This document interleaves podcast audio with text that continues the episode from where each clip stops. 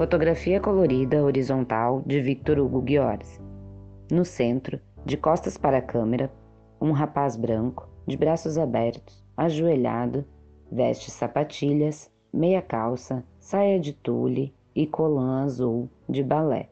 Em frente a ele, outro rapaz branco, usando sapatos sociais, calça jeans, camisa e chapéu, abre os braços para abraçá-lo. Os dois sorriem. Ao redor deles, várias pessoas, homens e mulheres, observam a cena e sorriem. A cena ocorre na via pública, cercada por árvores e casarios antigos.